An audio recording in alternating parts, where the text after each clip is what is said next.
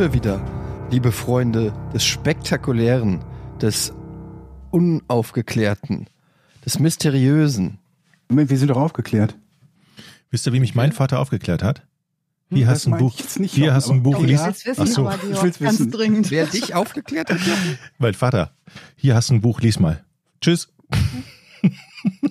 Was Ich bin beruhigt, dass die Geschichte so gelaufen ist. Ja, irgendwie auch. Das ist ist das ganz, ein ganz gewesen? anders. Da habe ich ja viel Schlimmeres mir Du vorgestellt. bist wirklich richtig erleichtert, Georg, ne? Zip. Aber ich glaube, da war ich 18. Ihr kennt Ja, den Witz von dem, als nie. habe ich den neulich schon erzählt, den Witz von dem Lehrer, äh, der äh, zum Sexualkundeunterricht mit einem Korb Bananen kommt und den kind und sagt, ähm, ja Kinder, heute erkläre ich euch, wie man ein Kondom richtig aufrollt. Und ein Kind meldet sich und fragt, ja, aber was ist denn mit den Bananen? Und dann sagt der Lehrer, ja, auf leeren Magen kriege ich keine Latte.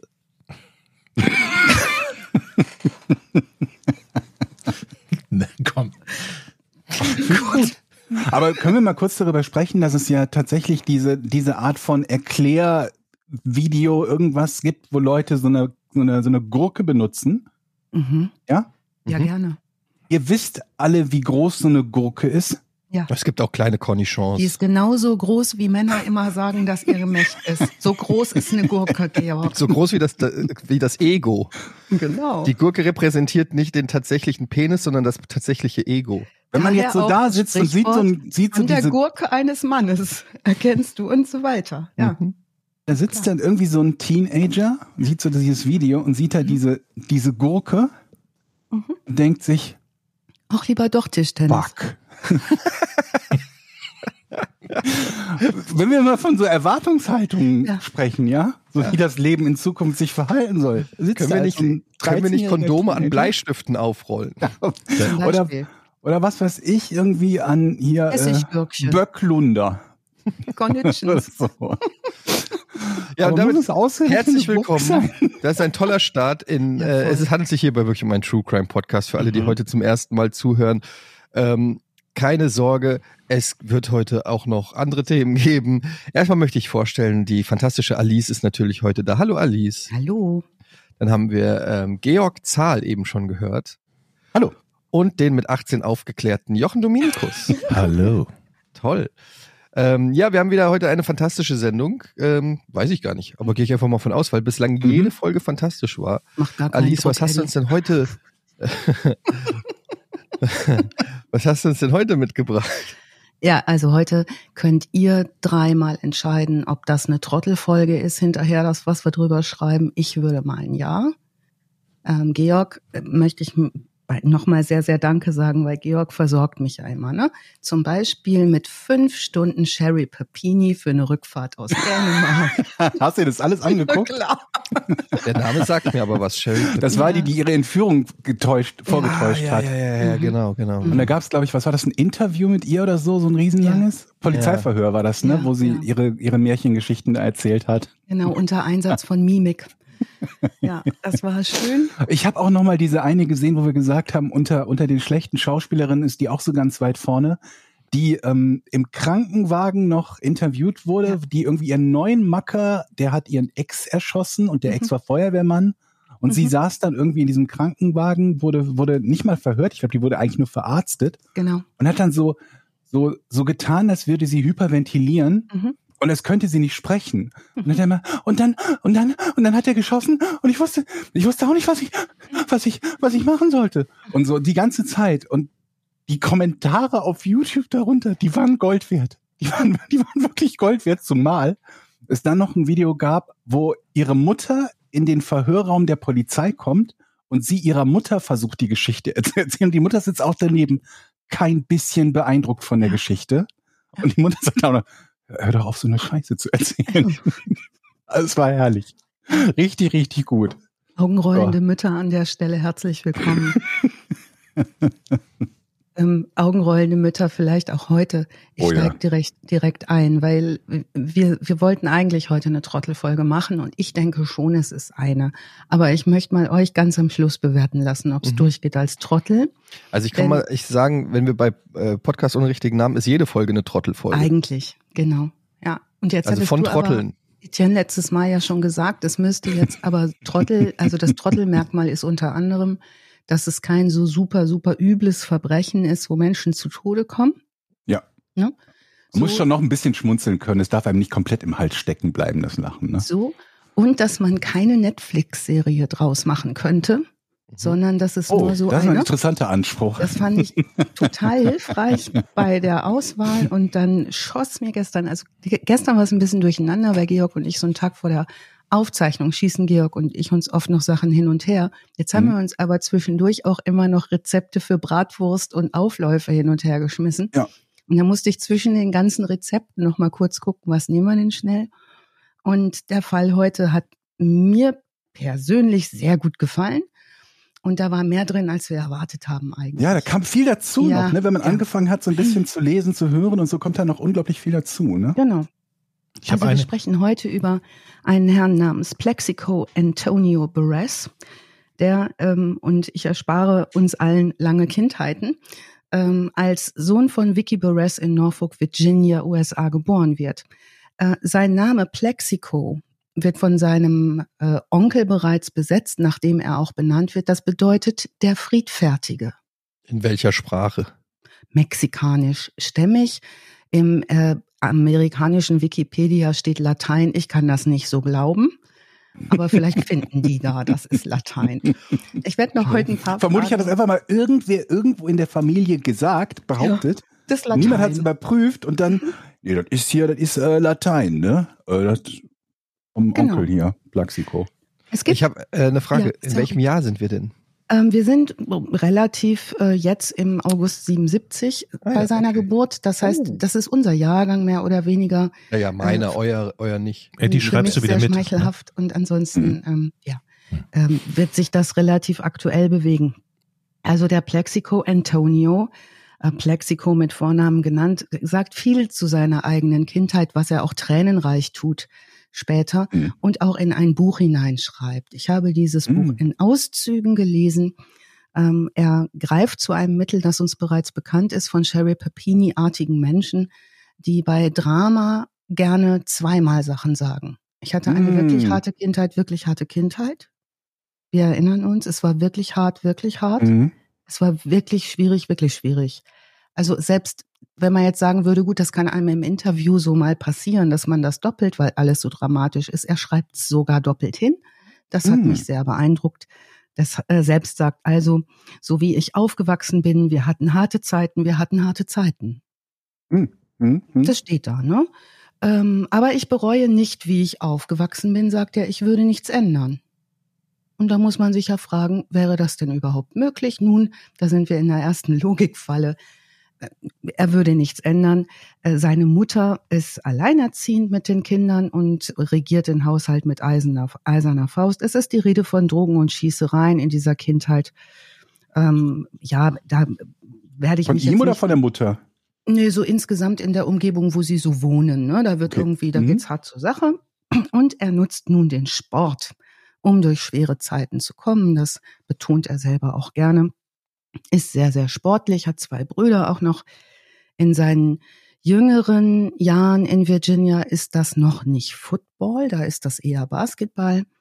Er ist Aber ziemlich er groß auch, ne? Ja, 1,96 ist er, als er ausgewachsen ist und 105 Kilo schwer. Und warum haben wir die Daten? Wir haben es später mit einem Leistungssportler zu tun. Und ähm, er spielt in der Highschool schon in Virginia Beach ähm, Basketball und Football, entscheidet sich dann für Football, ist da auch sehr erfolgreich, macht da eine gute Highschool-Karriere auf dieser Sportbasis und ähm, berichtet dann selber auch später noch in seiner Biografie, wie sehr seine Mutter ihn da angespornt ist, zu, hat zum Beispiel, ähm, dass er nicht immer ausgehen darf, wenn er erfolgreich sein will, dass er nicht die Kerze von beiden Seiten anzünden kann, dass er sich fokussieren muss auf seine Leistung und so weiter und so fort. Er spricht davon, dass sie ihm wertvolle Lektionen fürs Leben mitgegeben hat, die ihn für den Rest seines Lebens begleiten werden. Mhm. Mhm. Mal gucken, wie es klappt. Mitgegeben hat sie das vielleicht, was er jetzt daraus gelernt hat, ist dann die nächste Frage, ne? Manche schmeißen die Leberwurststulle auch in Mülleimer, ne? Und sagen, ich wollte doch lieber Käse. Nun, College-Karriere ist super. Ähm, Football bin ich jetzt nicht so der King. Ist auch jetzt ein bisschen lame, das alles irgendwie so vorzulesen. Macht da Schulrekorde, äh, stellt die auf, bricht Einzelspielerrekorde. Ist ein, eine wirkliche Hausnummer. ich kann ein bisschen was dazu sagen, weil ich ihn halt gerne. tatsächlich als Sportler kenne und also ich kannte ihn erst als Sportler und habe danach von dem ganzen Unsinn erfahren, den er so zwischendurch gemacht hat. War unter anderem bei den Steelers, meinem Lieblingsfootballteam. Ähm, so wie die wie der Sport in den USA aufgebaut ist, hast du im Prinzip eine Pyramide. Es fängt ganz unten an bei der Highschool, dann kommen irgendwie die College-Teams und dann kommt die Profiliga. Und im Prinzip kannst du sagen, so ganz grobe Faustregel, ein Spieler einer Mannschaft aus der Highschool schafft es ins College, ein Spieler einer College-Mannschaft schafft es dann in eine Profimannschaft rein von ungefähr 50. Also da wird massiv aussortiert. Das heißt im Umkehrschluss natürlich auch, weil es viele verschiedene Positionen gibt, dass so ein Spieler wie er, der später in, in, in der ersten Runde gedraftet wurde, an Nummer 8 von den Steelers, also als einer der besten zehn seines Jahrgangs selbst unter den Profis dann galt, ähm, im Prinzip immer der mit Abstand Beste war und manchmal sogar der Beste seiner Liga, sowohl als Highschool-Junge als auch als College-Spieler. Er war also es gewohnt in so einer Kultur, wo ähm, diese Art von Schulsport und College-Sport fast gleichberechtigt behandelt wird mit Pro, wie, mit, wie, wie Profisport hierzulande, der beste und beliebteste zu sein. Das immer so, um so ein bisschen sich zu überlegen, was der für ein Selbstverständnis hatte beim Aufwachsen als Kind. Selbst noch kein bisschen gefestigt, aber Superstar in der Schule, Superstar im College und dann mit einem fetten Vertrag irgendwie in die NFL gestartet. In seinem ersten Jahr 2000 war das, als er zu den Steelers gekommen Gibt's ist. schon Das war so der Anfang. Gibt's in den, äh, im College, gibt's da schon Kohle? Also verdienen die Nee. denn schon Geld? Also jetzt mittlerweile schon. Früher war das nicht so. Es werden Milliarden umgesetzt mit dem College-Sport. Das bleibt aber alles bei den Colleges. Die verdienen so viel Geld damit, dass sie zum einen größere Stadion Stadien bauen können als äh, hier im Fußball zum Beispiel. Da gibt's College-Stadien, wo 80, 90.000 Mann reinpassen. Und so viel, dass sie damit die anderen Sportprogramme mitfinanzieren können und die Coaches kriegen Millionengehälter. Also da Mhm. kriegt so ein College-Football-Coach, der kann schon mal 10, 15 Millionen verdienen. Das ist richtig, richtig, richtig viel Geld. Und es war lange Zeit so, dass die Sportler selber, obwohl sie da in einer sehr relevanten Zeit eigentlich für den Profisport zwischen 18 und 22 üblicherweise so ganz grob, quasi ihre Gesundheit aufs Spiel setzen, und zwar erheblich, gerade im Football, nichts dafür bekommen. Sie werden nicht nur nicht bezahlt vom College, das eine Menge Geld verdient, sie dürfen keine Sponsorenverträge haben und sie dürfen keinerlei Zuwendungen von irgendwem ab, äh, annehmen. Also es gab zum Beispiel mal einen Fall von einem College-Spieler, dessen Vater, glaube ich, gestorben ist. Und dann hat ihm jemand den Flug nach Hause geschenkt, um zur Beerdigung zu fahren. Er wurde daraufhin gesperrt, weil er diese Zuwendung, also diesen Flug, nicht hätte annehmen dürfen. Das ist so die Zeit, in der er als College-Spieler groß geworden ist. Hat sich mittlerweile, glaube ich, ein bisschen geändert. Die dürfen jetzt, ich weiß nicht womit genau, aber ein bisschen was dürfen die wohl verdienen mit, mit äh, Sponsorverträgen und auch College-Football-Spiele, Computerspiele und sowas. Aber es ist halt immer noch kein Vergleich zum. Das ist doch eine Riesensauerei, sag mal. Da ist Ja, eine, riesen, natürlich. eine Riesenindustrie auf Die Kosten der jungen Leute, denen immer eine, eine Banane hingehalten wird und gesagt, guck mal, da kannst du hinspringen, vielleicht wirst du mal ein Star. Vielleicht wirst du mal so gut. aber, genau, die, ja. aber natürlich alle werden keine Stars, sondern nur einer von den Millionen. Ja, das Lustige ist auch, denen wird halt gesagt, aber du kriegst ja im Zweifelsfalle deine Ausbildung dazu. Das Problem bei dieser Ausbildung ist, dass ähm, die Mindestnoten erfüllen müssen, um spielberechtigt zu sein. Also wenn die überall durchfallen, dürfen sie nicht spielen. Das heißt umgekehrt aber auch, dass die ähm, egal welches Fach nehmen, wo sie gute Chancen haben, durchzukommen und im Idealfall noch eins, wo sie das Gefühl haben oder die Hoffnung haben, dass die entsprechenden Dozenten vielleicht eher mal ein Auge zudrücken. Und dann haben, studieren die halt, keine Ahnung was, äh, Ausdruckstanz von Murmeltieren und extraterrestrische Botanik. Und damit wirst du halt nicht so der Riesenheld, wenn du nicht im Football erfolgreich bist. Und das ist halt echt so ein, so ein ganz, ganz großes Problem, was jetzt, ja, nicht unmittelbar mit diesem, mit diesem Thema zu tun hat, aber was es dann eben so wichtig macht oder ähm, ja, die diese Hoffnung halt so groß macht, dass die Leute es halt tatsächlich im Profisport schaffen und in den meisten Fällen tun sie es nicht. Die überwiegende Mehrheit tut es nicht. Georg, und wenn die das jetzt schaffen Ja. im Profisport, so wie jetzt unser Protagonist das schafft, Ja. ähm, wie stark ist so ein, eine Form von Nationalheldenansehen im Vergleich zu beispielsweise in Deutschland so ein Boris Becker? der mit 16 oder Steffi Graf Komm. oder so. Kommt immer darauf an, wie erfolgreich natürlich dann deren Profikarriere wird. Es gibt tatsächlich auch welche, die als, als College-Sportler schon berühmt sind und nie Mhm. eine richtig gute Profikarriere gemacht haben, die trotzdem alleine als College-Sportler quasi Legenden sind. Mhm. Und äh, ansonsten, ja, im, am oberen Ende, also die, die, die allerbesten, die da am längsten äh, durchhalten und erfolgreich sind, die sind Superstars. Also vergleichbar mit den Superstars hier in, in Europa in anderen Sportarten. Okay.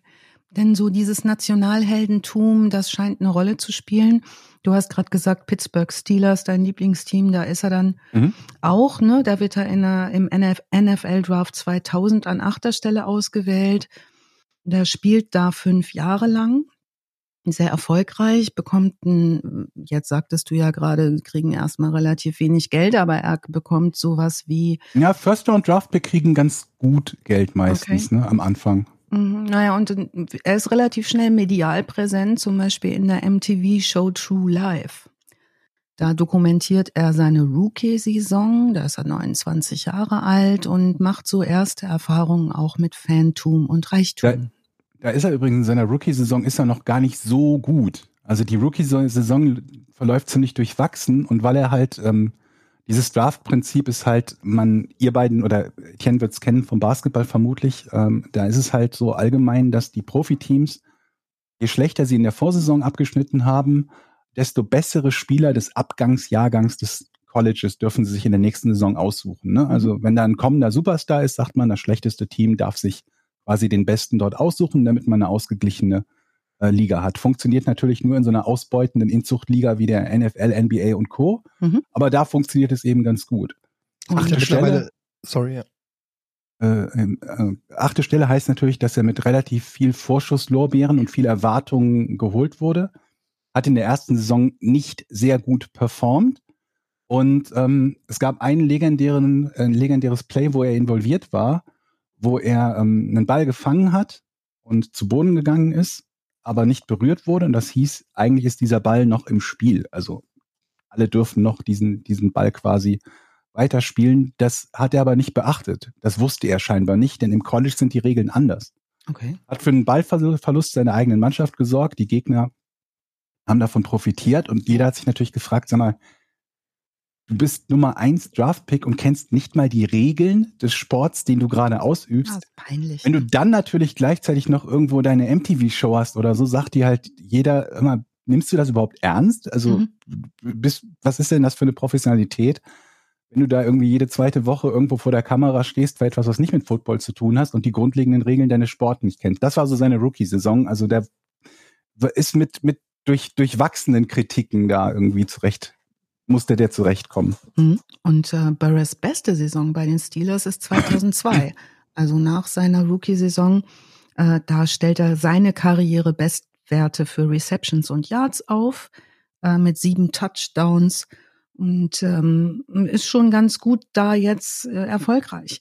Mhm. Also was jetzt allerdings passiert im Laufe der Zeit, ist, dass dieses wenig disziplinierte, von was sich so, was so durchleuchtet, Mhm. vielleicht auch das wenig souveräne Umgehen mit Erfolg und Öffentlichkeit, ähm, das sind erste Suspendierungen. Im Mai 2004 wird er von den Pittsburgh Steelers suspendiert, weil er montags nicht zum Teamtraining kommt. Also ne, so Ja. ein Klassiker, Montag nicht zur Arbeit, Wochenende war lang. Ne? Ähm, am 24. Oktober 2004 äh, bekommt er vier Geldstrafen in Höhe von insgesamt 60.000 US-Dollar auferlegt. Die erste Geldstrafe sind 20.000 Dollar und zwar ähm, für Kommentare nach dem Spiel in Bezug auf die Offiziellen. Also insbesondere für unangemessene Kommentare vor der Kamera zu deren Entscheidungen. Hm, Disziplinlosigkeit. Zweitens die 20.000 Dollar, die dann noch obendrauf kommen, unsportliches Verhalten, Beleidigung eines Kopflinienrichters. Was hat er gesagt? Das habe ich nicht rausgekriegt. Schade. Ähm, aber ihr dürft es euch aussuchen. Was würdet ihr denn zu so einem unprofessionellen? Wie viel war's? Wie viel, wie viel Geld 20.000 war's? Dollar. Das kann nichts ganz so richtig Schlimmes gewesen sein, glaube ich, bei Bist du, 20.000. bist du blind? Du oder Dummer. was? Was kostet ein Mittelfinger? Da kriegst du vermutlich eine Spielsperre oder so. Da sind die, bei sowas sind die halt ganz äh, zickig. American Football. Das soll ja immer so dieser lupenreine amerikanische Sport sein mit Ja. den guten Jungs. Ja, Also ich glaube nicht, dass es so ganz wild war. Dennoch ist Anger Management nicht seine Bestnote. Also äh, 5000 kommen nochmal obendrauf für das Werfen des Balls Richtung Tribüne aus einem Zorn heraus, Mhm. der ihn übermannt auf dem Spielfelde. Und äh, zum Schluss fehlen, wenn wir alle mitgerechnet haben, noch 15.000 Dollar. Die kriegt er jetzt, weil er einem Schiedsrichter eine runtergehauen hat. Was? Für viel? 15 nur? 15.000. Das ist aber günstig. Dann möchte ich nicht, dann möchte ich nicht wissen, was er dem Linienrichter Also Schlagen ist gesagt günstiger hat. als beleidigen. Ja. Dann muss das aber heftig beim Linienrichter gewesen sein, wenn er 20 Du hast gibt. recht. Vielleicht habe ich mich doch getäuscht. Und, und diese 5000 mit dem Ball wegschmeißen, die würde ich mir wiederholen, da würde ich einfach sagen, ich wollte auf den Korb werfen. Das ist aber krass. Also wenn ich mir halt auf den Korb. Ach, das ist total Sinn. Ich, ich wollte ins Tor werfen. Äh, nee, in, nur wie heißt es? 15.000 für den Linienrichter schlagen? Ja. Krass. So stand's in meinen Quellen, ob sie stimmen. Wer weiß es schon so genau, dennoch geben wir sie wie immer alle an äh, in den Shownotes. Am 23. Januar 2005, nach einer Playoff-Niederlage, äh, sagt Burris, er möchte jetzt wohl gerne auch die Steelers verlassen. Mhm. Am 17. März, äh, kaum drei Monate später, unterzeichnet er einen Sechsjahresvertrag äh, über 25 Millionen US-Dollar bei den New York Giants. Im Juli 2005 lernt er Tiffany kennen oder kennt sie schon, jedenfalls heiratet er sie stark und äh, wird auch bald Vater. Das ist so im Privatleben, das kommt dann noch so dazu. Mm, Die New York Giants Müssen wir da was zu sagen, Georg? Noch nicht. In der 2008er Saison wird das spannend, aber erstmal noch nicht, glaube ich. Also in seiner ersten Saison bei den Giants ähm, ist er so schon recht erfolgreich.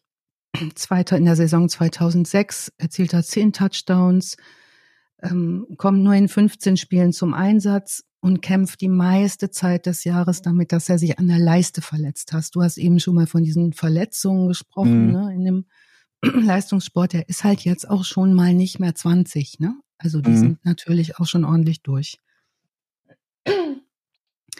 Ähm, Im Jahr 2007 allerdings ist er der beste Receiver der Giants, ähm, obwohl er wegen eines angeschlagenen Knöchels nicht die ganze Saison trainieren kann. Also wir merken, der schleppt sich. Ne? Er stellte auch, stellt auch einen Franchise-Playoff-Rekord im NFS, NFC-Titelspiel in Green Bay auf. So, es ist eine Menge los in Richtung Erfolg. Das läuft alles ganz gut. Läuft, ne? Ja, läuft sehr, sehr gut. Und wir kommen jetzt auf diese 2008er Marke zu, wo es exzellent läuft. Super Bowl, ja. Ja. Und was für einer? Ich, Und ich was für einer. Ja. Soll ich da kurz einhaken? Sehr gerne.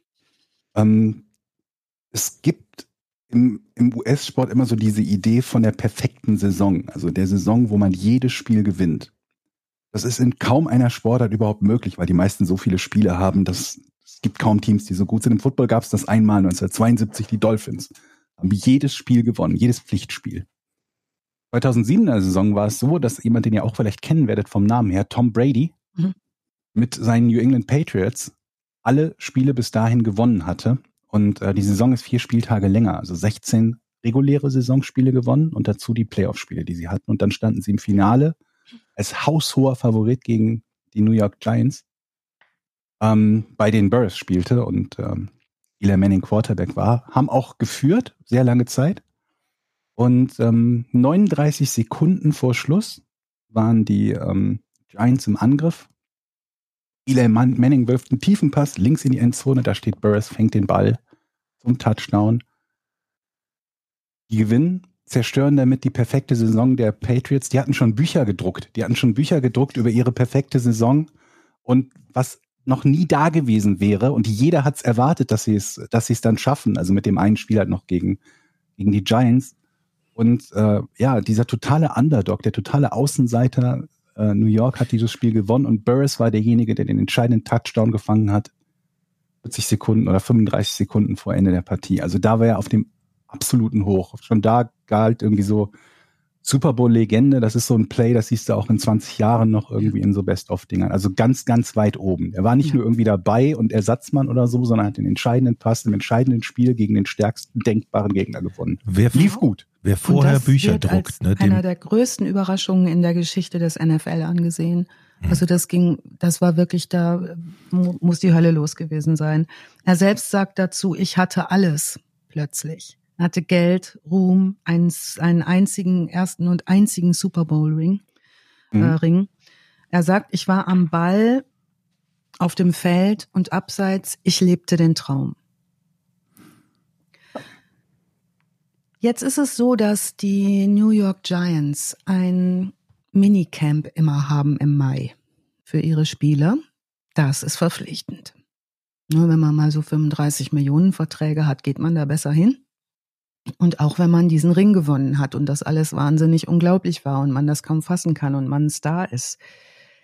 Ähm, Bevor es in dieses Minicamp im Mai gehen soll, werden Beres und seine Teamkollegen am 30. April vom damaligen US-Präsidenten George W. Bush sogar auch ins Weiße Haus eingeladen. Mhm.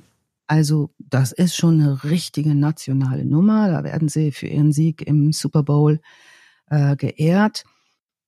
Und kurz vor dem Beginn des traditionellen unverpflichtenden Mai-Minicamps der Giants sagt Burris, Burris schon zu Leuten, dass er da nicht hinfährt. Er ist mit seinem Vertrag unzufrieden.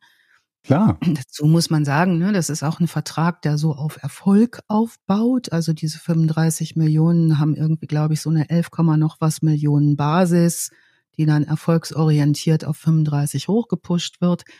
Da kann er sicherlich auch schon mal jetzt neu drüber nachdenken. Ist halt immer schwierig, wenn man denn nicht zur Arbeit geht. Ne? Ähm, zumal er den Vertrag ja auch unterschrieben hat. Also er fährt jetzt hin in dieses My Camp, weil er eine Geldstrafe vermeiden möchte, aber er weigert sich vor Ort mit dem Team zu trainieren. Das macht jetzt nicht so guten Eindruck.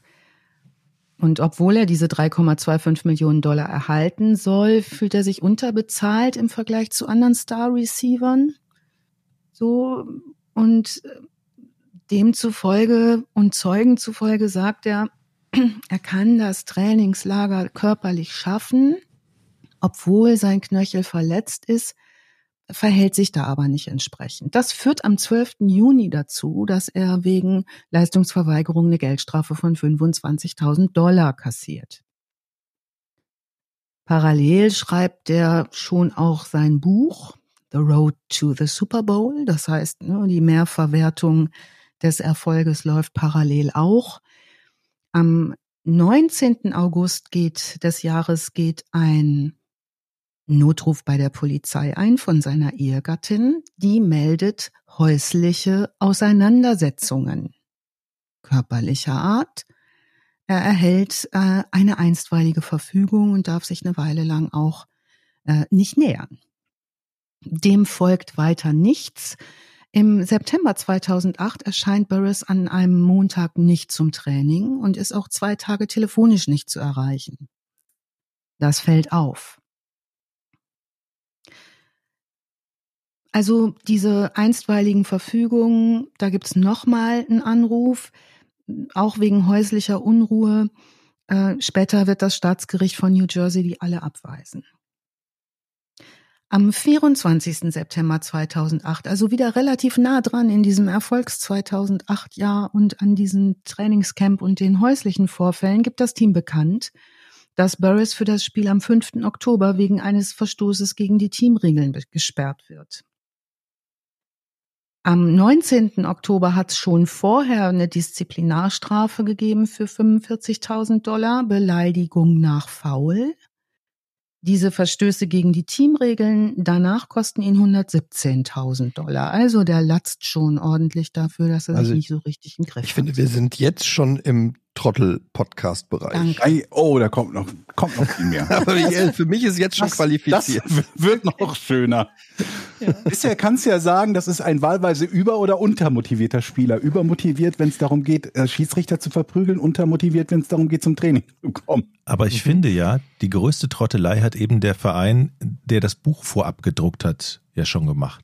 Ja, aber das ist Standard. Diese Merchandise-Dinger, die werden halt auch vorproduziert, die Trikots, ne? Dieses Super Bowl Champion sowieso. Das Aber fängst ja nicht erst zu an nach dem Spiel. Die- wollen das ja sofort verkaufen Okay. können. Okay, Und dann das- wird's halt eingestampft, wenn es nicht gebraucht wird, ne? okay, die haben halt so viel Kohle, das ist Aber denen ja, egal, natürlich, ne? klar. Du siehst wie der letzte Trottel aus. Geschieht den recht. Ich glaube, die kann man auch kaufen. Also ich meine, ich hätte mal irgendwo auf Ebay oder so eines von diesen Büchern gesehen. Ah, das gibt's bestimmt noch alles zu kaufen, denn was euch vielleicht nicht wundern wird, wenn wir über Trottelfolge sprechen, dass da jetzt nicht mehr so viel Geld fließt. Ähm, wir kommen da aber hin. Und ähm, mich würde nur interessieren, Etienne, was fandst du denn jetzt bis jetzt schon so richtig trottelig? Also was konkret? Naja, die, also erstmal, wenn ich die Summen höre, dann denke ich mir halt, gut, ich weiß, die verdienen viel Geld, aber 170.000 Euro für Undiszipliniertheiten äh, z- herzuschenken, ist für mich als Normalsterblicher schon im Bereich des Trotteltums anzusiedeln. Aber am Ende geht es ja noch nicht mal um die Kohle. Ne? so, dass Entschuldigung, Also, machen du, du Am Ende ja. geht es ja noch nicht mal um die Kohle, sondern das Verhalten wird ja im Verein registriert. Ich glaube, Mhm. so 20.000 Strafe, das ist dann ja, wenn du so viel Millionen verdienst, nix. Aber was macht das für, ein- für einen Eindruck im Verein auf die Spieler? Dann haben die ja auch keinen Bock mehr, mit dir zusammenzuarbeiten. Die Kohle ist da doch wahrscheinlich nebensächlich, oder? Ja, und das zieht sich ganz schön durch, äh, Jochen, mit dem keinen Bock mehr. Am 26. Oktober darf er nicht spielen, weil er einen vorgeschriebenen Behandlungstermin nicht einhält für seinen Knöchel. Also auch das, ne? Hält sich nicht an Termine, kommt nicht zu Trainings, macht diese ganzen Disziplinsachen irgendwie. Da ist noch ein, eine Sache, ich bin mir nicht sicher, ob das beim Football auch so ist, aber ich meine, im Basketball war es so, dass man, wenn man aus Eigenverschulden Spiele verpasst, Mhm. kein Gehalt für diese Spiele anteilig bekommt. Okay, wow. Und ähm, ich weiß nicht, ob das uneingeschränkt bei jeder Mannschaft und heutzutage noch möglich ist oder so, oder ob da irgendwann ein Gericht gesagt hat, nee, das könnt ihr nicht machen. Aber wenn dem so ist, dann wird das vermutlich noch nicht mal als Strafe gewertet, sondern es wird halt nur das Gehalt nicht gezahlt. Und im Football gibt es nur 16 Saisonspiele. Wenn du da also eins verpasst, weil du äh, äh, aus Mist gebaut hast, dann fehlt dir schon mal ein Sechzehntel deine, würde dir nach dieser Logik zumindest schon mal ein Sechzehntel deines Gehalts fehlen. Also es könnte gut sein, dass abgesehen von den direkten Strafen da noch mehr darauf gekommen ist. Ja, Plus jeden- irgendwelche welche Bonuszahlungen, die möglicherweise nicht ausstehen, wenn gesagt wird, du bekommst eine Bonuszahlung nur, wenn du, keine Ahnung was, alle x Spiele zur Verfügung gestanden hast oder so. Das kann halt auch gut sein. Na, jedenfalls hat er Zeit jetzt, Ende Oktober jedenfalls nur. Also, das, wir können schon ahnen, dass nicht so gut, wenn der Zeit hat. ähm, wir wissen nicht, was seine Frau Tiffany in der Zeit gemacht hat. Oder gesagt Aber die bleiben zusammen, ne? Die, also die bleiben von- knallhart zusammen, die beiden. Ja. Dann kannst du dir auch vermutlich denken, warum die beim Gericht irgendwie diese, diese Verhandlungen weggeschmettert wurden, weil sie vermutlich dann nicht gegen ihn ausgesagt hat oder halt Wahrscheinlich nicht. das zurückgezogen hat. Also, was er jetzt hat, ist Zeit und was er ja früher schon gerne gemacht hat, so ab in die Clubs. Mhm. Ja, und Zeit genug ist ja jetzt. Ne? Ab in die Clubs macht er auch. Und jetzt passiert am 28. November, lieber Etienne, und du wirst dich da jetzt sehr freuen, glaube ich. Wenn du das eben schon trottelig fandest, wird's jetzt schön. Mhm. Etwas sehr Interessantes, das wirklich sehr gut in die Trottelkategorie passt. Und als Georg mir das in seiner gewohnt knappen Art mailte, was er gemacht hat, ich werde das gleich auflösen, ich kann es noch nicht sagen, da war ich schon stark zufrieden und dachte, das machen wir. Ähm, also Barris macht sich mit seinen Freunden auf den Weg zum Nachtclub LQ in der Lexington Avenue in New York City. Digger fetter Club. So, jetzt Frage an euch. Wenn man jetzt so in den Club fährt, ne? Ihr könnt euch vielleicht noch erinnern, wie das früher so war. Also in grauer Vorzeit, als wir noch in Clubs fuhren. Mhm. Was nimmt man denn da so mit, wenn man so in so einen Club fährt? Geld? Geld. Im Portemonnaie, Jochen? Personalausweis. Mhm. Mhm. Mhm. Und ansonsten nix. Wechselunter... Ah, okay, das war... Wechselunterwäsche. Schlafsack. Ich war in anderen Clubs als ihr, das ist einfach Frankfurt. ja, du. Warst du denn immer so aufgeregt? Bananen. Wilde Zeit. Oh nein, schon wieder. Sie spricht mit mir. Oh. Kondome. kurz auf, niemand ist gerade eingeschlafen. Kondome mitnehmen. Sowas. Aber irgendwie hat man doch alles so am Körper, was man braucht in so einem Club. Ja. Ne? Also Hatte er auch. So gesehen. Hatte, ja, so gesehen. Mhm. Mhm. Die Gurke. Was hatte der denn jetzt mit? Ja, also ich, wenn ich in den Club gegangen bin, ich habe das Geld aus dem Portemonnaie raus, ne, Scheine irgendwie Lose eingesteckt, ne? Lose einstecken, ne, damit Hab ich man auch gemacht. Scheiß nicht verliert. Schlüssel schon in der Jacke, Garderobe oder Auto, ne? Und Mhm. ansonsten, ne? Gefährlich, alles andere Leute. Verlustliste. Das ist ne? gefährlich. Auto und in der Schlange frieren, wer kann sich die Garderobe leisten? Richtig. Das, das Problem ist bei diesem geknödelten Geld in der Hosentasche, je betrunken man wird, desto mehr verliert man auch dabei, wenn man es rausholt an der Theke. Also Ja. irgendwie dann, dann verteilt man es am besten in alle vier Taschen, so, dass man immer noch Reserve irgendwo hat, damit man nicht Richtige die Jochen ganzen ist Knödel unterschiedliche verliert. Tasche für Kleingeld und für die Scheine, damit du beim Kleingeld raussuchen nicht die Scheine mit rausreißt und runter, Genau. runterläufst. Und ich hatte da noch einen Swanny, der oh, Moment mal. noch- Und dann ja. sucht man immer auf dem Boden. Einmal hier einen Jagdjäger, bitte. Ja. Ja, also nicht so Beres, ne? Also wir vier perfekt vorbereitet in den Club, hören wir gerade. Ne? Das Publikum kann zufrieden sein. Zuhörerinnen, Zuhörer können sich sagen, sehr viel clevere Leute, mit denen wären wir ja auch gern ausgegangen. Nicht so Beres. Der äh, ist auf dem Weg in den Club mit seinen Freunden und auf dem Weg fällt ihm ein, warte mal, ich habe ja noch was vergessen. Was könnte das denn sein? Schuhe.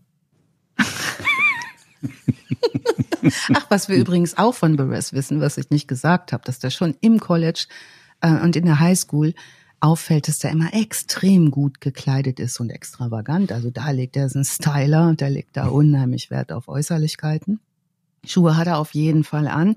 Nee, er hat seine Waffe vergessen. Klar, fährt er nochmal zurück. Ja, ja. Okay. Die Schuss, Glock. Schusswaffe. Ja, Du kannst ja nicht ohne Glock in die Disse gehen. Also es war Natürlich kein Messer, es war eine Schusswaffe?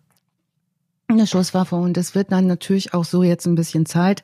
Am Einlass des Clubs wird auch bemerkt von einem Menschen, der Türsteher als Hauptfunktion hat, dass er eine Waffe dabei hat. Aber wisst ihr was, ist ja ein NFL-Star erster Güte, da drückt der Sicherheitsmann mal beide Augen zu und sagt, komm mal rein. Was passiert jetzt? Das ist, was er später sagt.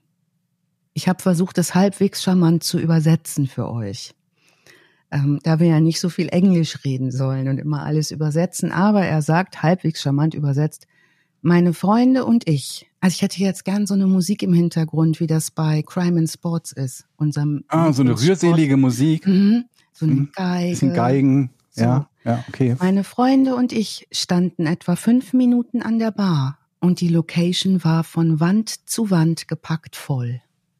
Hm? Der Sicherheitsmann schlug vor, dass wir nach oben gehen, wo wir einen Tisch bekommen und chillen können. Hm? Und es wäre da nicht so verrückt. Also machten wir das und er führte uns hin. Die Treppe war schmal und dunkel und alles war schwarz. Ich hatte einen Drink in der linken Hand und ging direkt hinter dem Sicherheitsmann. Die Musik war laut und ich konnte den Bass spüren.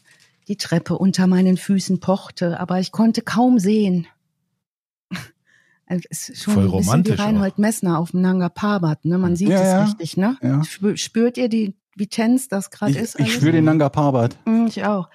Und ich glaube, ich vertrat mich und mein Fuß rutschte aus. Oh nein. Ja. Ich glaube es auch gut. Mhm. Meine Waffe löste sich von meinem Gürtel Mhm. Und rutschte mein rechtes Hosenbein hinunter. Mit anderen Worten, Georg hätte gesagt, er hat sich, der Idiot hat sich die Waffe, die geladene, Mhm. in die Hose gestopft. Mhm. Vorne. Nee, ich glaube hinten, aber Hinten. es spielt, spielt ja auch keine so große Rolle. Auf jeden Fall kein Holster oder so, sondern hat sich die einfach mal locker in den Gürtel gestopft, in die Hose. Also, später hat die New York County Grand Jury 22 Zeugen gehört. Und da war die Rede davon, ähm, dass Burris die Pistole im Bund seiner Jeans trug, mit Kugeln im Magazin, einer Kugel in der Kammer, also durchgeladen auch noch die Waffe, ja? durchgeladen und ohne Holster. Also ich bin kein Mhm. Waffenexperte, aber ist es das nicht sowas, was man nie machen sollte? Mhm. Okay.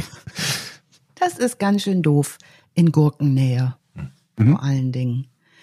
Nun, ähm, er hat Nanga Parbat. Seine, so meine sofortige Reaktion war, sie aufzufangen, bevor sie auf den Boden fiel. Nicht, dass was schief geht. Ja. Mein Finger traf genau auf den Abzug, weil die Waffe wohl losging. Mhm. Das ist die Folgerung, die ist ja logisch. Das, Wenn die kann, Waffe je, das losgeht. kann den Besten passieren. Ja. Ja. Die Musik war so laut, dass niemand den Schuss hörte, aber ich wusste, dass es so war, weil ich den Feuerblitz durch meine Jeans sehe.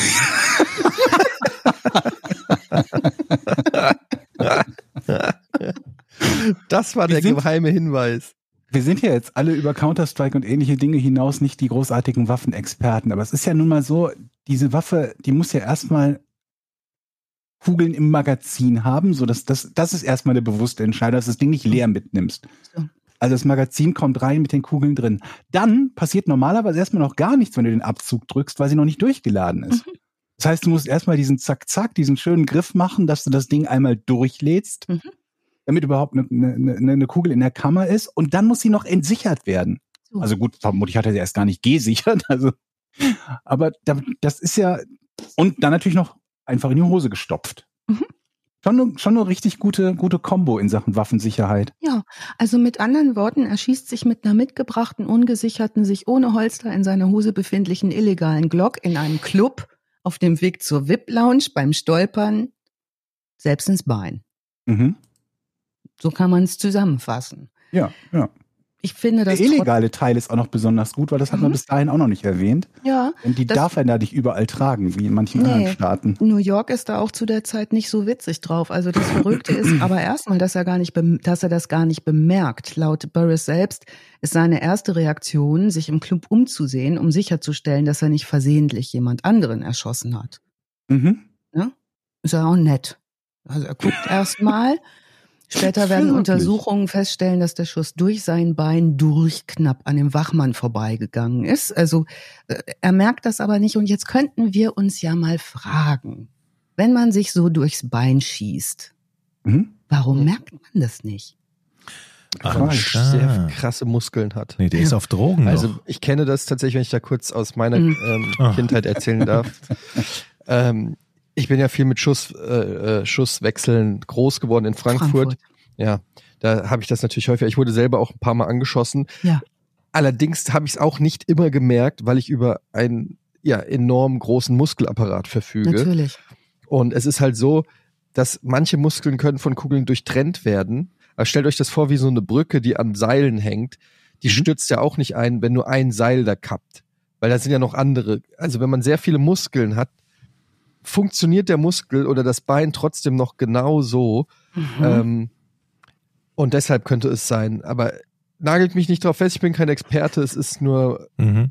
eine Idee. Wahrscheinlich in der, in der Richtung. stecken so. bei dir noch die, steckt bei dir noch die ein oder andere Kugel irgendwo in deinem Muskelapparat, was Es du gar nicht möglich. bemerkt hast. Ja, das Mhm. ist möglich. Okay. Das würde auch die Erektionsschwächen erklären. Deswegen darfst du den Muskel auch nicht so stark anspannen, weil es passieren könnte, dass du damit Projektile rausschleuderst. Ne? Ist alles schon passiert. Jörg. Du lachst. Du Und wenn lachst. dann Wenn ich zu sehr die Muskeln anspanne, Ja. dann äh, wird's gefährlich. Gut.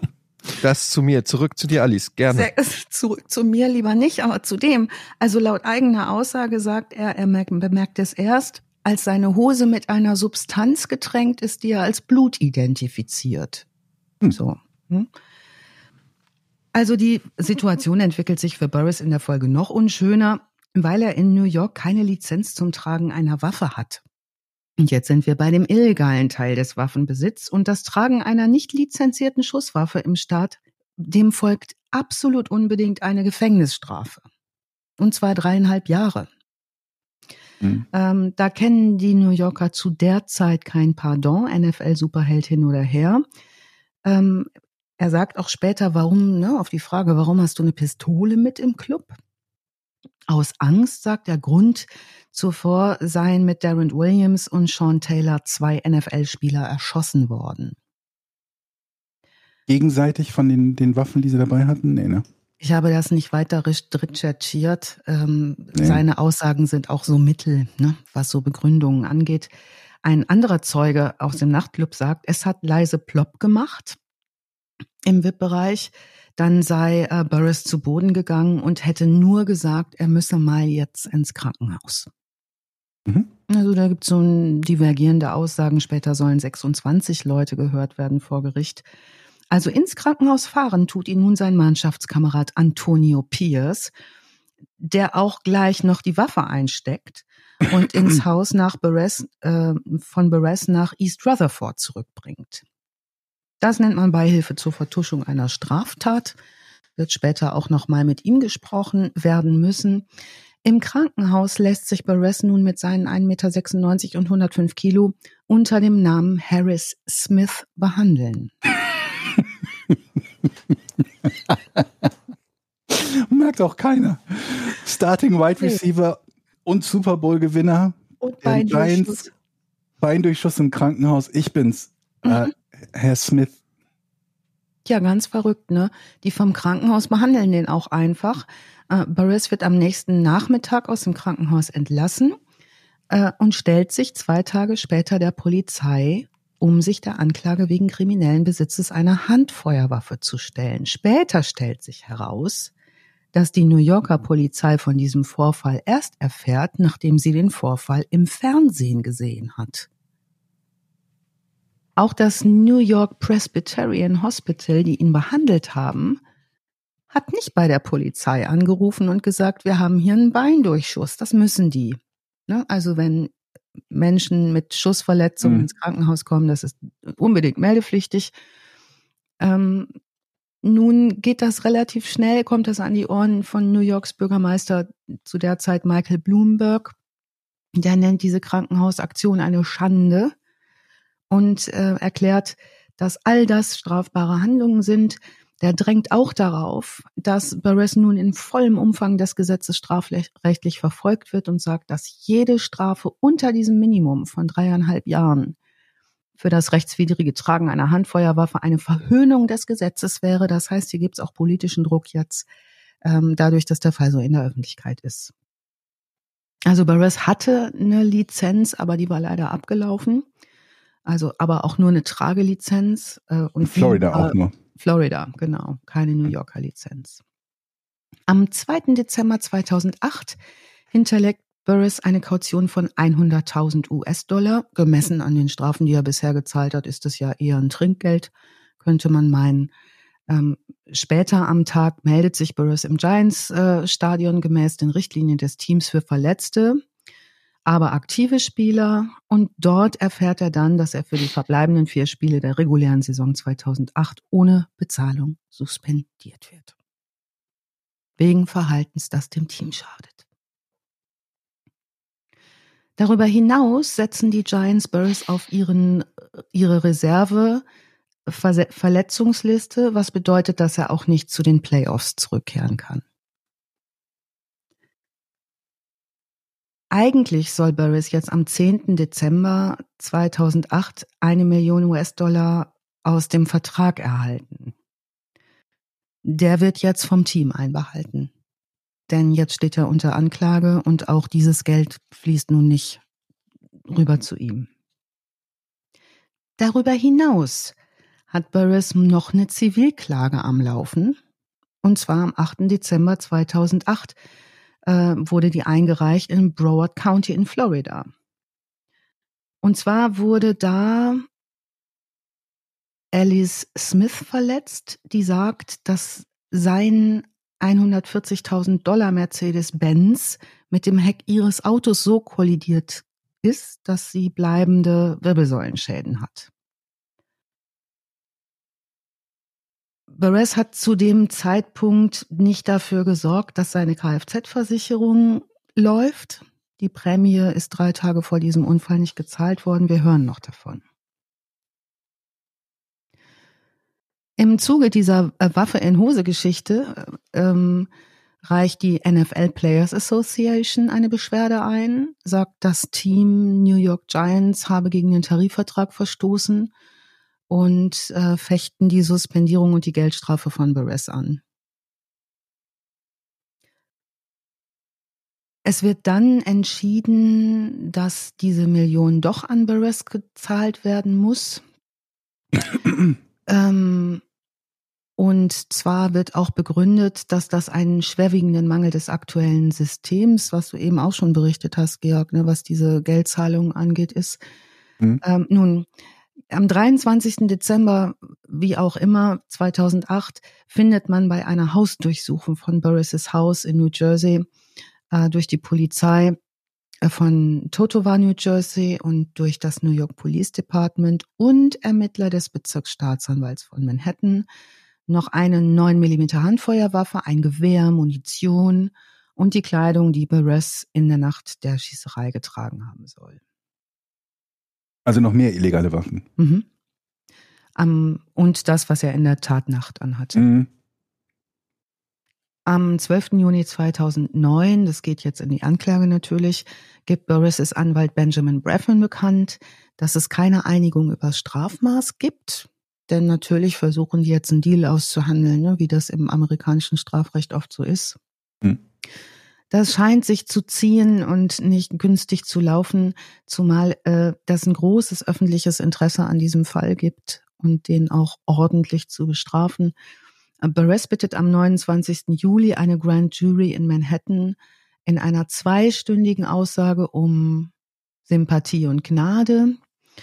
Am Montag, dem 3. August 2009, äh, gibt die Staatsanwaltschaft bekannt, dass Burris von der Grand Jury in zwei Anklagepunkten wegen kriminellen Besitzes einer Waffe zweiten Grades und eines einzigen Anklagepunktes wegen rücksichtsloser Gefährdung zweiten Grades angeklagt wird. 20. August, am 20. August akzeptiert Burris einen Plädoyer-Deal. Dieser Deal bringt ihn für zwei Jahre ins Gefängnis mit weiteren zwei Jahren Überwachung nach Entlassung. Ähm, er engagiert relativ sofort einen Gefängnisberater. Ich wusste nicht, dass es sowas gibt, aber offenbar gibt es die, ähm, um ihn zu beraten, was ihn im Gefängnis erwartet. Er fährt ein.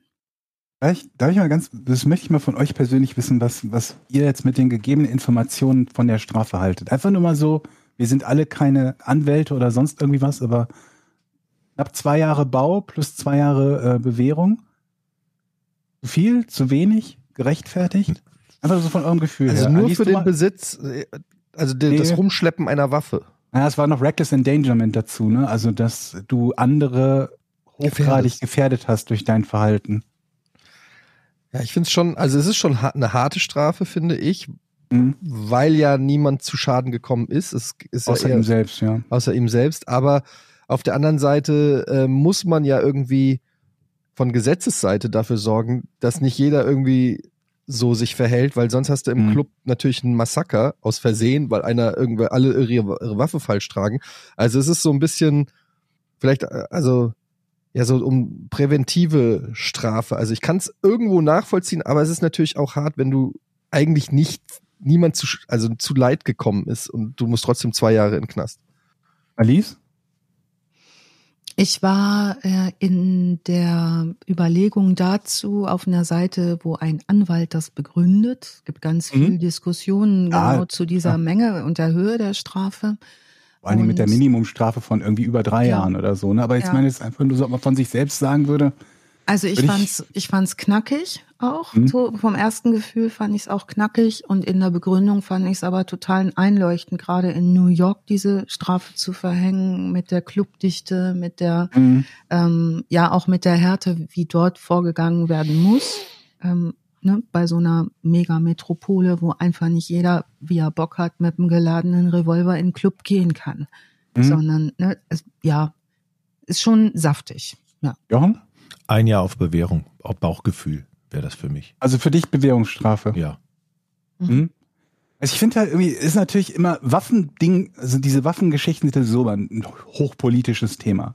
Ne, überall in Amerika, ob man überhaupt Waffen tragen sollen dürfte und dann was passiert, wenn man es, äh, wenn man, wenn man es tut und damit irgendeine Art von Schaden anrichtet. Jetzt erstmal, wenn man es legal tun würde, eine Waffe tragen und irgendeine Art von Schaden anrichtet, hätte ja auch so sein können. Und dann noch, wenn man obendrein auf weitere ähm, ähm, naja, also äh, wenn, wenn noch andere Punkte on top kommen, wie eben dieses Reckless Endangerment oder, oder sonst irgendwas. Und ähm, ich habe mich halt immer so ein bisschen, so ein kleines bisschen im Hinterkopf halt gefragt, Burst ist ein schwarzer Spieler. Mhm. Und zum einen habe ich mich gefragt, ist das was, was vielleicht eine Rolle spielt bei Leuten, die eine höhere Strafe fordern? Ähm, dass man so sagt, irgendwie, naja, also äh, schaut mal, irgendwie wieder einer von den, äh, von den schwarzen Spielern, die mit einer Pistole ein Gewaltverbrechen beginnen. Auf der anderen Seite Ja. aber auch, es gibt halt viele ähm, von den, von den ähm, schwarzen NFL-Spielern, das ist auch die überwiegende Mehrheit der NFL-Spieler, ähm, die schwarz sind, die halt in nicht so guten Verhältnissen groß geworden sind und für die halt, ich sag mal, eine Gefahr für ihr eigenes Leben etwas ist, womit die aufgewachsen sind. Und dann ist halt die Frage, ob ich, wo ich mir halt denke, ist das nicht ein Punkt, wo man vielleicht ein bisschen mehr Gnade vor Recht walten lassen kann, weil diese Begründung, dass er Angst hat äh, um sein Leben oder sich beschützen will, tatsächlich eine ist, die ich mit diesem, mit diesem Background, er sagt ja auch irgendwie schwere Kindheit und so weiter, ähm, die ich glaubhafter finde als in vielen anderen Situationen, wenn mhm. Leute da irgendwelche Waffen bei sich führen. Und das ist also mein Gedankengang dahinter, mhm. dass ich mich frage, auf der einen Seite, ich habe vollstes Verständnis, ich bin, über, ich, ich bin überhaupt kein Waffenfreund und ich finde es überhaupt nicht richtig, mit einer Waffe durch die Gegend zu laufen. Auf der anderen Seite halt dieses Ding, letztlich hat er sich selber im wahrsten Sinne des Wortes ins Bein geschossen oder in, in Amerika gibt es das Sprichwort, ne, in den eigenen Fuß geschossen. Ähm, äh, gefährdet damit seine Profikarriere, im schlimmsten Fall, wenn er eine Verletzung hat, die ihn dann hindert, weiterzuspielen über einen längeren Zeitraum, sogar dauerhaft. Kurzfristig auf jeden Fall, weil er ausfällt und ähm, hätte es da nicht vielleicht eine Bewährungsstrafe getan oder so. Aber nun gut. Mein Eindruck ist überdies, dass es eine, ein politisches Signal ist, ne, mhm. weil dieser Bürgermeister sich eingeschaltet hat. Ja, ja. Das äh, kommt sicherlich auch noch mal. Aber dann gibt's halt wieder auch so andere Dinge. Auf der anderen Seite muss man halt sehen, die, diese Superreichen und Supersportler stehen halt oft in dem Verdacht, mit Sachen davon zu kommen, wo andere nicht davon so. kommen würden. Ne? Ja, ja. Und das ist halt die Kehrseite der Medaille. Auf der einen mhm. Seite zu sagen, ich habe Verständnis dafür, ja er hat halt einen blöden Fehler gemacht. Auf der anderen Seite aber auch, naja, er ist halt, ähm, er hat halt eine Vorbildfunktion und wenn die Leute halt immer wieder sehen, wie jemand, der, der recht wohlhabend ist und der ein Superstar ist, möglicherweise irgendwie mit einem, mit einem, äh, ne, Klaps ja. auf die Finger davon kommt, ist es vielleicht auch das falsche Zeichen. Aber ich kann deine Argumentation verstehen, aber ähm, ist es nicht so, dass der Bürgermeister gesagt hat, drei Jahre ist die Minimumstrafe? Also ist das nicht mhm. gesetzlich geregelt, genau. dass das, also bleibt der Richter doch unter der Strafe eigentlich? Genau, die Jury, glaube ich, ist es oder die, oder die ne, Jury, keine Ahnung. Die bleiben unter dem Strafmaß. Also da so lange auch zu verhandeln und seinen Fall darzulegen, wird sicherlich auch die Kindheit, Vorgeschichte und so weiter eine Rolle gespielt haben und der harte Weg nach oben und die Angst. Mit mhm. Sicherheit hat sein mhm. Anwalt das ähm, gelten lassen. Ich habe dazu interessanterweise keinerlei Gerichtsakten mehr gefunden, bis auf die Anklageschrift, ähm, was vielleicht auch damit zu tun hat, dass es so eine, vielleicht so einen Datenschutz bei Prominenten gibt. Ich weiß es nicht. Ich habe relativ gründlich recherchiert, nichts gefunden. Vielleicht findet noch jemand was. Also mhm. er ist jedenfalls eingefahren jetzt, äh, August 2009, hat diesen Berater, im September 2009, hat diesen Berater zur Seite er kriegt auch Privilegien im Gefängnis. Also er wird, er kriegt eine Einzelzelle, er kann Sport machen, wie er will. Das ist jetzt mitten in New York das Gefängnis, wo er sitzt. Das ist Lebanon County. Ach Quatsch, Lebanon County. Ich guck gleich nochmal nach.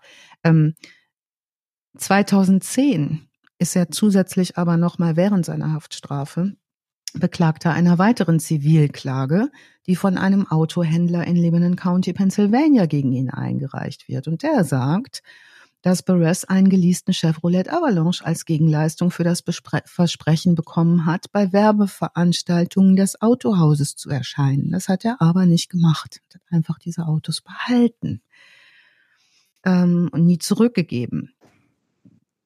Das wird schließlich zurückgegeben, nachdem die New Yorker Polizei dieses Auto beschlagnahmt. Es ist aber total beschädigt. Das heißt, wir haben es jetzt hier auch nicht mit so einem Engelchen zu tun, was die ganze Zeit irgendwie nichts tut, sondern der macht, der baut auch schon echt Mist. Mhm. Also er räumt ein, dass er für einen Teil des Schadens an diesem Auto verantwortlich ist, bittet aber wiederum die Jury, äh, da einen Betrag zu bestimmen. Die fällen jetzt ein Urteil.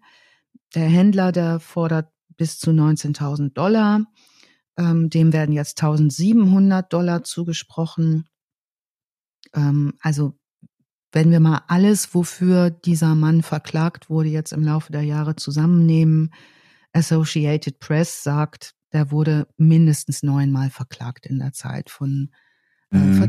Leuten, die Verträge mit ihm gemacht haben, die er nicht eingehalten hat, etc. Mhm. Jetzt wird seine Tochter geboren, während er im Knast sitzt. 2009 passiert das noch. Im Januar 2010 beantragt er eine Arbeitsentlassung. Das wird ihm verweigert. Am 6. Juni 2011 wird er nach 20 Monaten vorzeitig aus seiner Schutzhafteinheit der Oneida Correction Facility in Rome, New York entlassen, im Zentrum von New York.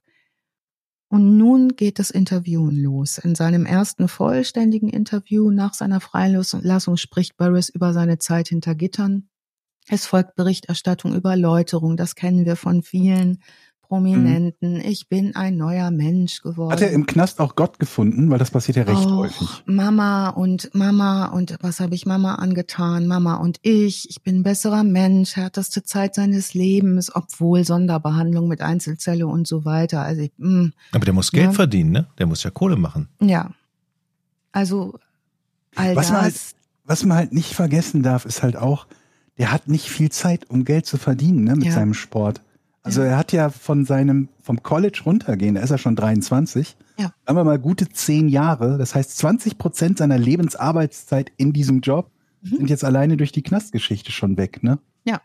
Und deshalb stimmt er auch direkt am 31. Juli 2011, also äh, einen Monat nach seiner Entlassung, einem Einjahresvertrag im Wert von 3,1 Millionen US-Dollar äh, bei den New York Jets zu. Der steigt recht schnell wieder ein. Hat vorher einen Zweijahresvertrag von den Pittsburgh Steelers abgelehnt. Da hätte er mehr Geld bekommen. Aber immerhin kriegt er direkt wieder Angebote. Mhm. Also ist ja auch nicht Ja, selbstverständlich. der war ja richtig gut. Also, Mhm. Aber Ja. der hat ja auch ein Loch im Bein. Mhm. Also, der hat sich ins Bein geschossen. scheint diesem Etienne-ähnlichen Bein nichts ausgemacht Okay. zu haben. Der ist noch schneller. Ähnlicher. Körperbau einfach, ja. Ne? Also Bein wie neu. Also er ist da ganz erfolgreich, ist auch wieder auf so einem Karrierehoch. 2012 kriegt er allerdings einen reingebraten durch diese Zivilklage, die noch offen war von der Frau, die er äh, verletzt hat. Äh, Der muss 159.000 Dollar zahlen an die Frau Smith und ihren kaputten Hals. Ähm, Bei den Zivilklagen denke ich mir auch immer, wenn, wenn mich ein NFL-Profi anfahren würde, boah, mir täte aber auch der Hals oh, weh, ganz schön. Hm. Ich kann jetzt, ich humpel jetzt auch seitdem, ne? Das ist halt auch mal so schwierig, ne? Weil, weil diesen Zivilklagen, die haben halt oft, wenn sie den entsprechenden Anwalt dafür finden, wenig zu verlieren, weil der Anwalt einfach sagt, pass mal auf, wir, wir machen das, ich krieg eine Beteiligung, wenn wir Erfolg haben.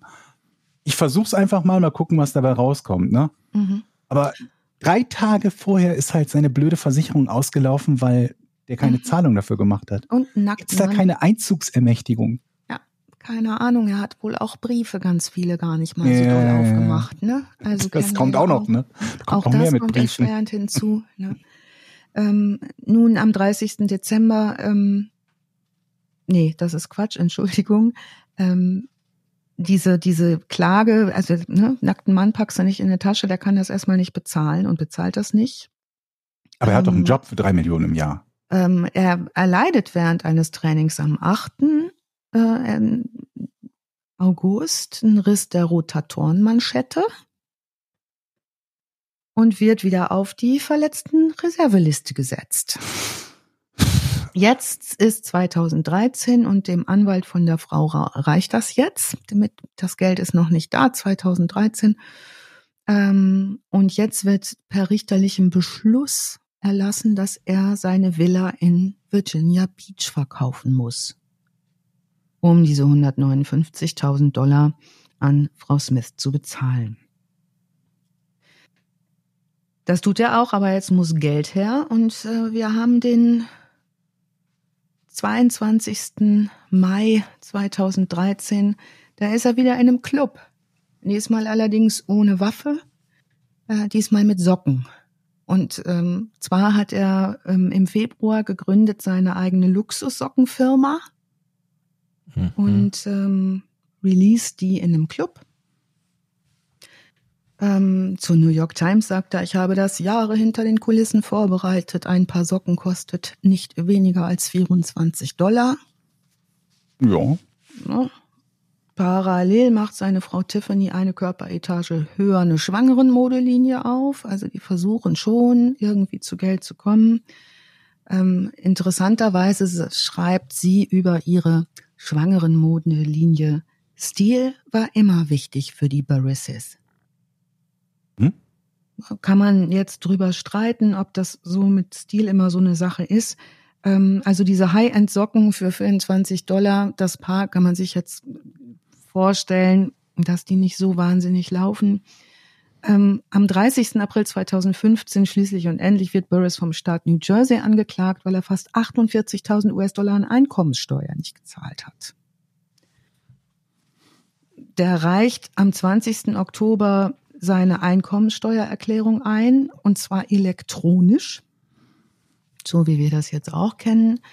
Ähm, allerdings wird die Übertragung nicht durchgeführt. Er wird mehrmals benachrichtigt, seine Steuerschuld zu begleichen, auch per Einschreiben und Briefpost, aber auch da reagiert er nicht. Das heißt, ne, klassisches Schuldnerverhalten, er macht seine Post nicht auf und äh, reagiert nicht. Und es gibt jetzt gerade ein neues Gesetz und da ist er der Erste, der danach verurteilt wird, wenn man äh, schlechte elektronische Geldtransfers sozusagen macht, also geplatzte Schecks und so weiter, dass man dann verurteilt wird. Am 7. Dezember 15 unterzeichnet Perez in einer Anhörung vor dem Mercer County Superior Court eine Vereinbarung und gibt seine Schuld zu. Ähm, da hat er eine Million Dollar in 2013 erzie erzielt, muss diese 46.000 US-Dollar an Steuern natürlich eigentlich zahlen. Äh, bekommt allerdings fünf Jahre auf Bewährung, also eine bedingte kommt dabei raus, bedingte 364-tägige Gefängnisstrafe sollte das eigentlich sein. Also Richter Pedro Jiménez am äh, Mercer County Superior Court ähm, verurteilt ihn zur Rückzahlung von 56.000 US-Dollar. Er geht nicht ins Gefängnis, weil er seine Bewährungsauflagen befolgt. Ähm, ja, es kriegt das dann irgendwie bezahlt. Aus seinem Buch vielleicht zitiert, also ja, seine Gefängniszeit. Ähm, ich habe so viele Nächte geweint, schreibt er, dass ich aufgehört habe zu zählen.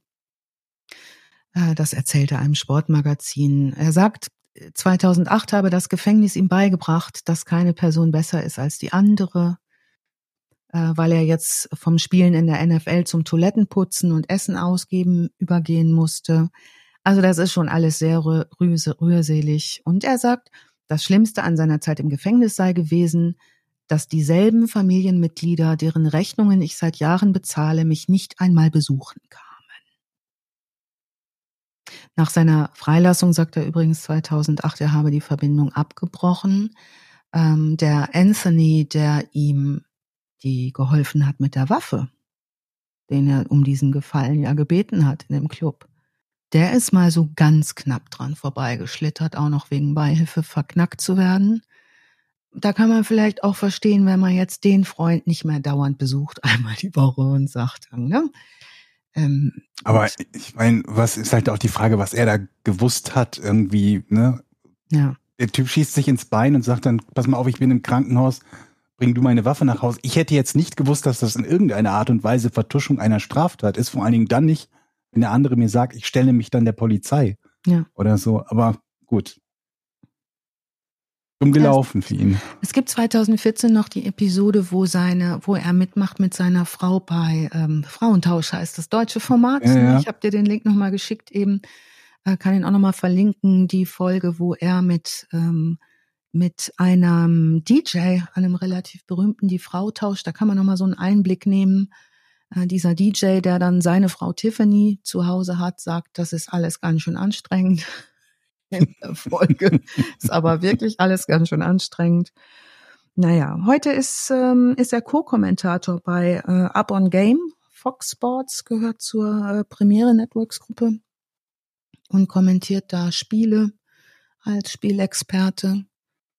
Und ähm, ja, Schließen könnte man damit, was er kurz nach seiner Entlassung gesagt hat. Es fühlt sich so gut an, wieder zurück zu sein. Ich bin top motiviert und bereit, alles für den Erfolg zu tun. Schön. Das freut mich. Freut euch, ne? Mhm. mhm. Also man hat aber immer wieder eine Chance, egal mhm. wie trottelig man ist. Ne? Man kann, wenn man will, wieder spielen, scheinbar. Also er hatte da wieder eine Chance. Ja. Das gilt auch nicht uneingeschränkt mit dem, man hat immer wieder eine Chance. Ja, wahrscheinlich musst du ein gewisses Level haben dann. Ne? Oder es kommt drauf an, was du als Chance betrachtest. Mhm. Mhm. Ich meine, bei ein paar Sachen, also ich meine, unabhängig davon, wie viele Sachen der gemacht hat, die wirklich dumm sind, aber es ist halt auch ein paar Mal so richtig dumm gelaufen, ne? Also man kann halt dumme Sachen machen und die laufen gut und man kann dumme Sachen machen und die laufen dumm. Und er hat die Kombination von dumme Sachen machen, die dumm gelaufen sind, schon ein paar Mal gehabt, ne? Ja. Jetzt frage Also ich. eine große Erkenntnis hat er noch in sein Buch geschrieben.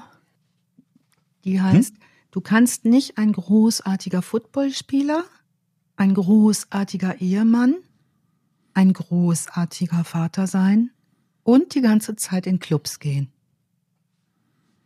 Ja. Das hat er geschrieben. Das ist ein Learning, Ja. Das ist ne? weise. Schön, dass er was mitgenommen hat. Denke ich auch. Ist der eine Ausnahmeerscheinung? Oder gibt es von solchen Trotteln, Sportlern? von solchen Trotteln mehrere? Das ist eigentlich ein eigenes Genre. Crime in Sports, ne? Ja. Gibt einen eigenen Podcast, der nur Crime in Sports heißt und sich mit US-Sportlern beschäftigt, die halt. Profis gewesen sind oder Profis sind und dann wegen aller möglichen Verbrechen. Also Einzelfälle sind das nicht. Ähm, aber man muss halt ja überlegen, wie viele US-Sportler es gibt, die Profis sind. ne? Das sind ja Tausende. Und ähm, ins Bein schießen gibt es mehrere, auch in der NFL. Da gab es 2016 noch einen, der sich auch ins Bein geschossen hat.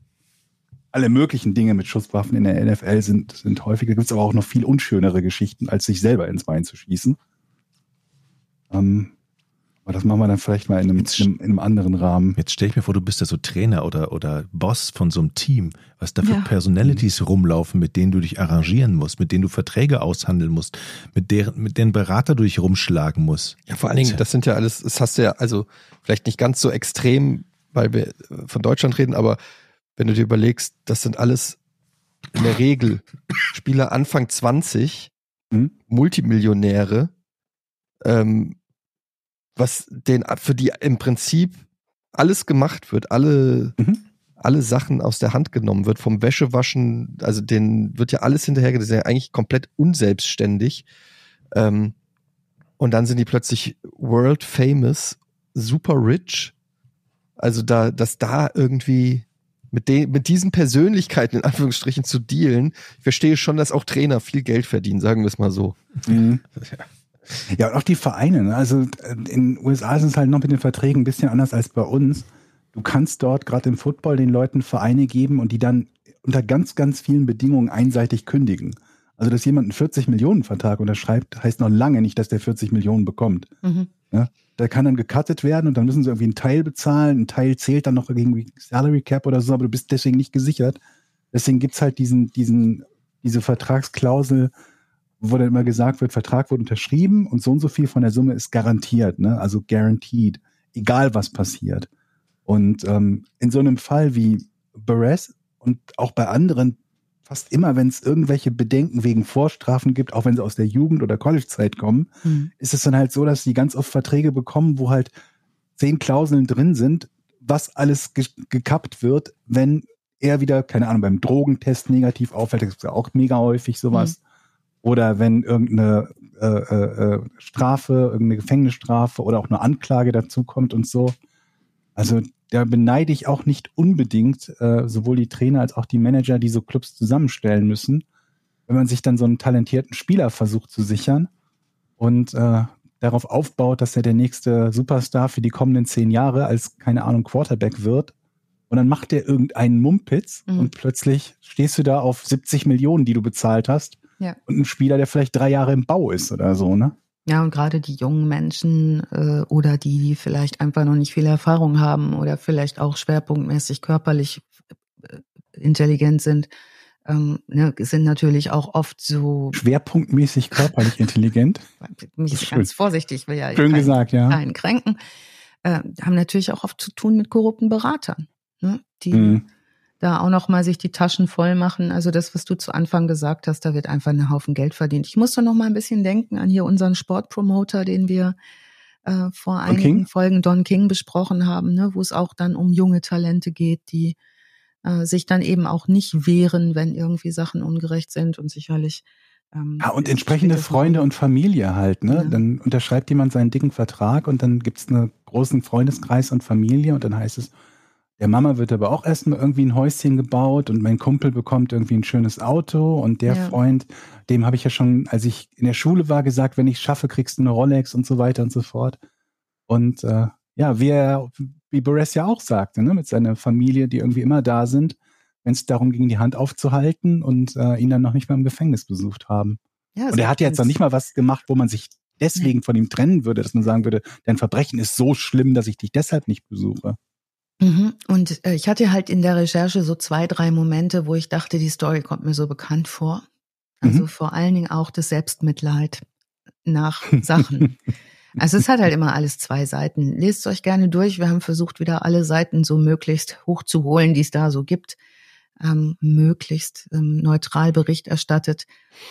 Sein Buch ist schon, sehr- also das darfst du nicht schief halten, dann hast du einen nassen Teppich. Ne?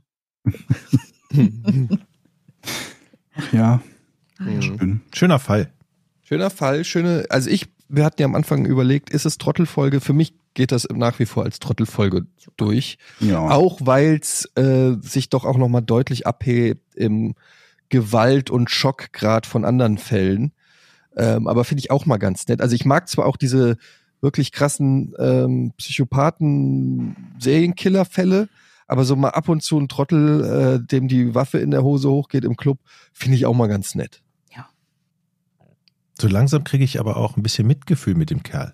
Und ich habe auch gemerkt, ihr seid so weich geworden. irgendwie so tut er mir leid. Auch ein bisschen. Football-Fans. oder? Ja, natürlich hat der Scheiße gebaut, aber er ist auch ein verdammt guter Quarterback. Und der sieht ein Hammer aus. Also Ja. richtig gut aus.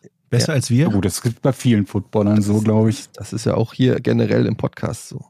Natürlich.